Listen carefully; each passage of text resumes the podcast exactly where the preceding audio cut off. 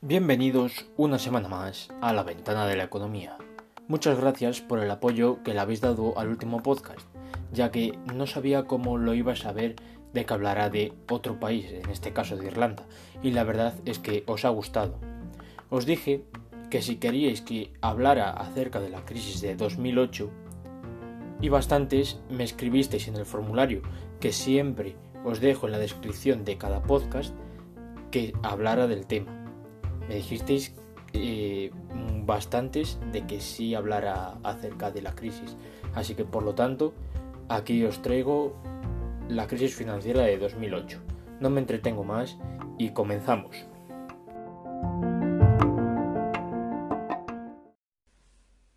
La crisis financiera de 2008 fue una crisis de crédito.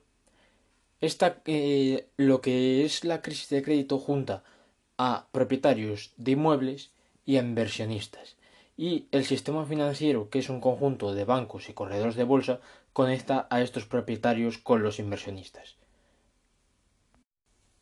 Una vez explicado muy por encima lo que fue la crisis, ahora vamos a explicar lo que sucedió antes del 15 de septiembre de 2008, cuando Lehman Brothers, un banco de inversión, declaró que eh, entraba en quiebra. Por lo tanto, se empezó a desatar la crisis a partir de ese momento.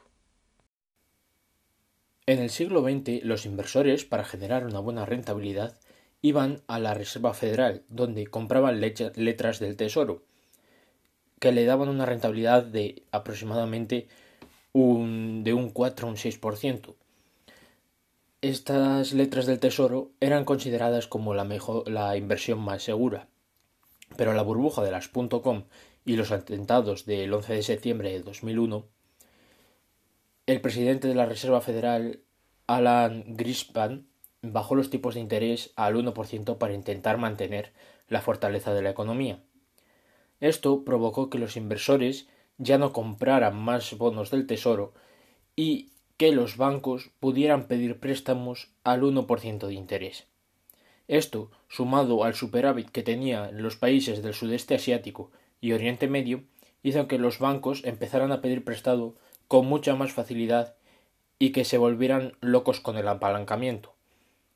Este apalancamiento les permite a los bancos ganar grandes cantidades de dinero.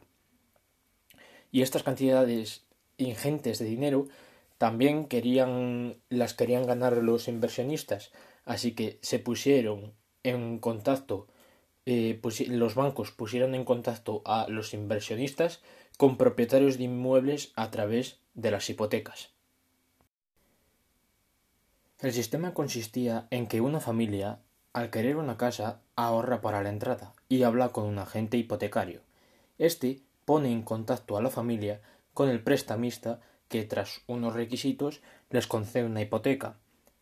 Posteriormente, un inversionista bancario quiere comprar la hipoteca que tiene el prestamista, que se la vende a un precio atractivo. Entonces, el banco de inversión pide prestados millones de dólares y compra miles de hipotecas siguiendo el mismo esquema que os acabo de decir. Ahora, con todas estas hipotecas que ha comprado, las, pone todas en una caja, llamémosla caja, tirar un poco de imaginación, donde se cobrará todos los meses los pagos de estas hipotecas, llamadas en España letras. Entonces, los banqueros hacen su llamada magia financiera, que consiste en separar la caja en tres bandejas. El tramo senior, el tramo entresuelo y el tramo junior. En el, tramo senior es el más seguro de todos, mientras que el junior es el que más riesgo tiene. Una vez preparadas las tres bandejas, las vuelven a colocar eh, el tramo junior abajo del todo el entresuelo en el medio y el senior arriba.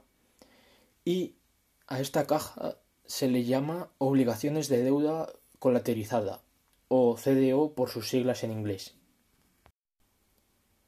Un CDO funciona como tres bandejas en cascada. El dinero, a medida que va llegando, se deposita en la primera bandeja, o tramo senior, luego pasa al medio, el tramo entresuelo, y por último llega a la última bandeja, el tramo junior. Este dinero proviene de los propietarios de inmuebles que pagan su, la letra, llamada aquí en España, de la hipoteca. Si algunos propietarios dejan de pagar, entra menos dinero en esa caja, por lo que el tramo junior no les llega el suficiente dinero. Para compensar el riesgo, la tercera bandeja, es decir, el tramo junior, tendrá un porcentaje de rentabilidad mayor, mientras que el tramo senior ofrece menor rentabilidad. Para que sea todavía más seguro el tramo senior, los bancos se protegen de la incertidumbre mediante la permuta de riesgo crediticio o CDS.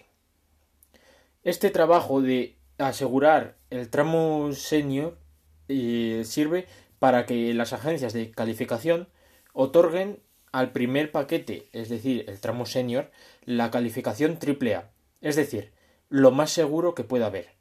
El tramo entresuelo se le califica con una eh, con triple B, mientras que al tramo junior ni se molestan en dar calificación.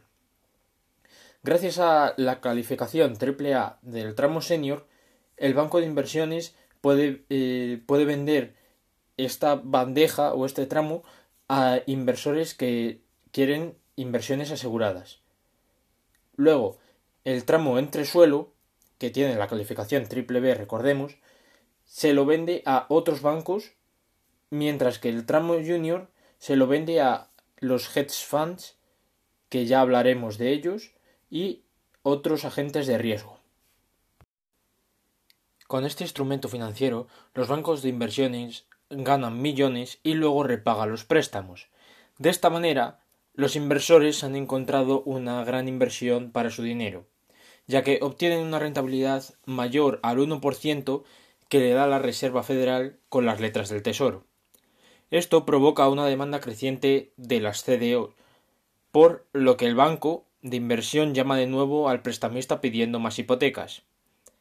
Esta, el, prestamista llama al agente hipotecario, pero no puede encontrar más propietarios de inmuebles porque todos cumplen los requisitos eh, que tienen para tiene para eh, concederse la hipoteca. Entonces sucede lo que, desencadenaría la crisis de 2008 cuando los propietarios de inmuebles dejan de pagar su hipoteca, el prestamista se queda con su casa. Como los prestamistas están protegidos por los impagos, pueden añadir más riesgo a las nuevas hipotecas, no requiriendo ni entrada, ni prueba de ingresos, ni ningún tipo de documento. Que esto fue lo que hicieron exactamente. Empezaron a prestar dinero a personas menos responsables, que son las llamadas hipotecas subprime, este fue el punto de inflexión. Si, eh, siguieron, siguieron llevando el esquema de que hablé al principio de, del podcast. Ahora, con este tipo de hipotecas, al principio nadie se preocupaba porque eh, se han estado pasando la patata caliente. Si el propietario dejaba de pagar, le vendían el riesgo a otra persona.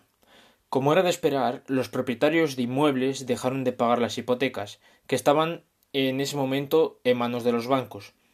Se produjo una lluvia de ejecuciones de hipotecas, por lo cual uno de los ingresos de los bancos se convierte en casas vacías.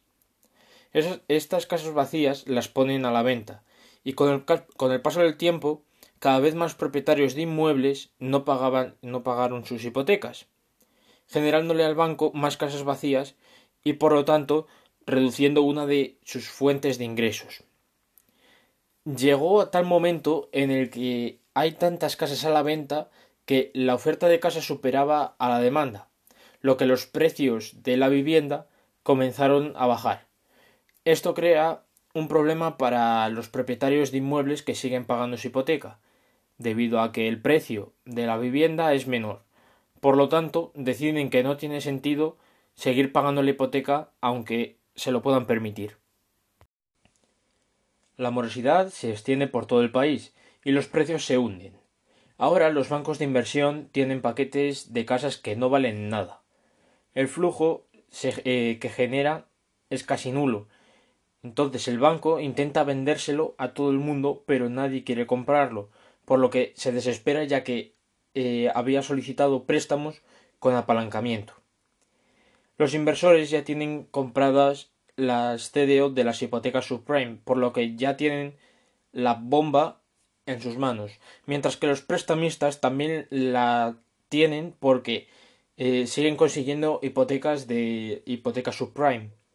Eh, entonces, el sistema financiero está congelado y las cosas empiezan a, eh, a, ponerse muy negras hasta que empiezan a llegar las bancarrotas que la primera bancarrota fue la bueno la más sonada fue la de Lehman Brothers el día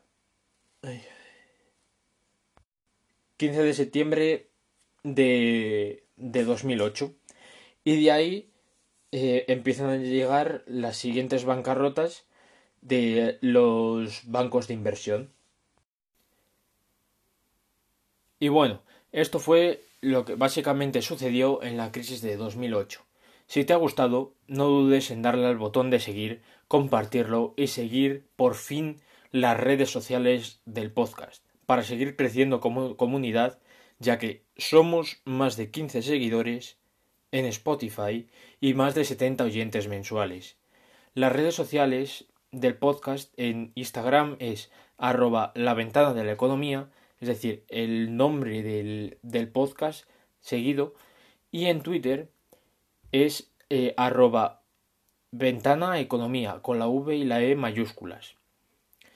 De todas maneras os dejo en la descripción un formulario para ver eh, de, eh, de qué queréis que hable la semana que viene o en próximas semanas y que me des tu opinión acerca del podcast. Leo todas las todo lo que todo lo que me escribís y me ayuda muchísimo. Así que no os entretengo más y nos vemos la semana que viene.